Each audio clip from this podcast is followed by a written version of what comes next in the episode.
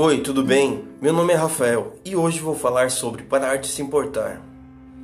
Pare de se importar com o seu passado. O que ficou para trás ficou. Ficar remoendo coisas do passado só irá prejudicar sua vida e sua evolução.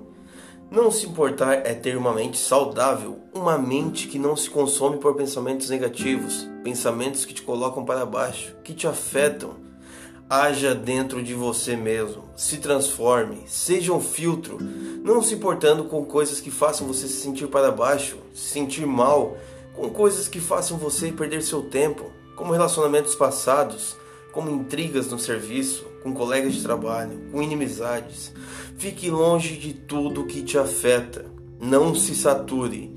Você vai acabar perdendo tempo tão precioso da sua vida por viver no passado. Não se importe com o passado, não fique preso lá. É difícil de esquecer o que te afeta, mas aceitando isso e deixando no passado já vai te ajudar muito.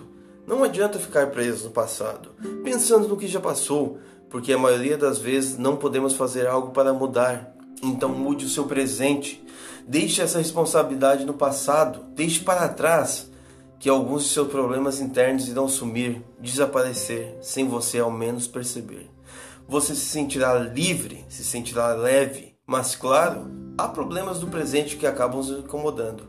Mas você não pode dar ouvido para suas emoções. Trabalhe com a cabeça, com a racionalidade, use a razão. Não dê atenção para emoções negativas, porque você pode se auto-sabotar. Outra coisa, não pense muito. Vá lá e faça. Não deixe as coisas se acumularem, porque você pode acabar perdendo alguma grande oportunidade. Não deixe sua mente acumular muitos pensamentos. Isso acaba gerando uma certa ansiedade que pode até virar angústia. Então apenas faça, haja. Foque no presente, viva o agora, não viva o passado nem o futuro. Sinta a brisa do vento bater em sua vida, viva o momento que você está passando. Se você está conversando com uma pessoa, realmente viva isso. Se você está lendo um livro, preste atenção na história. Se você está tomando um chimarrão ou um café, aprecie o sabor. Esqueça o resto. Aprecie a vida.